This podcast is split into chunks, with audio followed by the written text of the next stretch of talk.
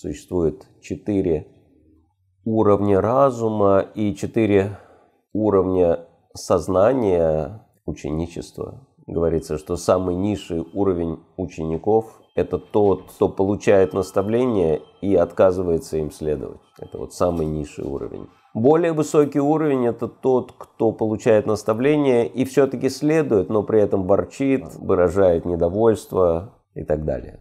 Говорит, что меня не понимают, меня не ценят, ну ладно, заставляют, сделаю. Более высокий уровень – это тот, кто получает наставление и с радостью это делает.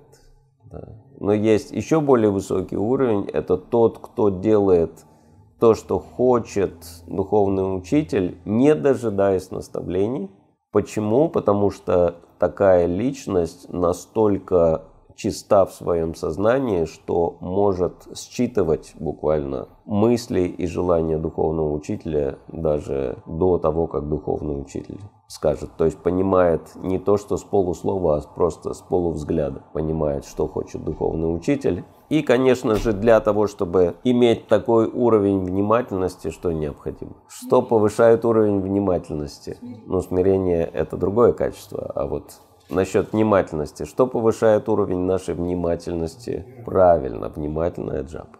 Чем более внимательна наша джапа, тем более внимательными мы будем в жизни. Все закономерно. Семь бед, один ответ. Все в мешочке. Все ответы в мешочке. Еще какие-то мысли?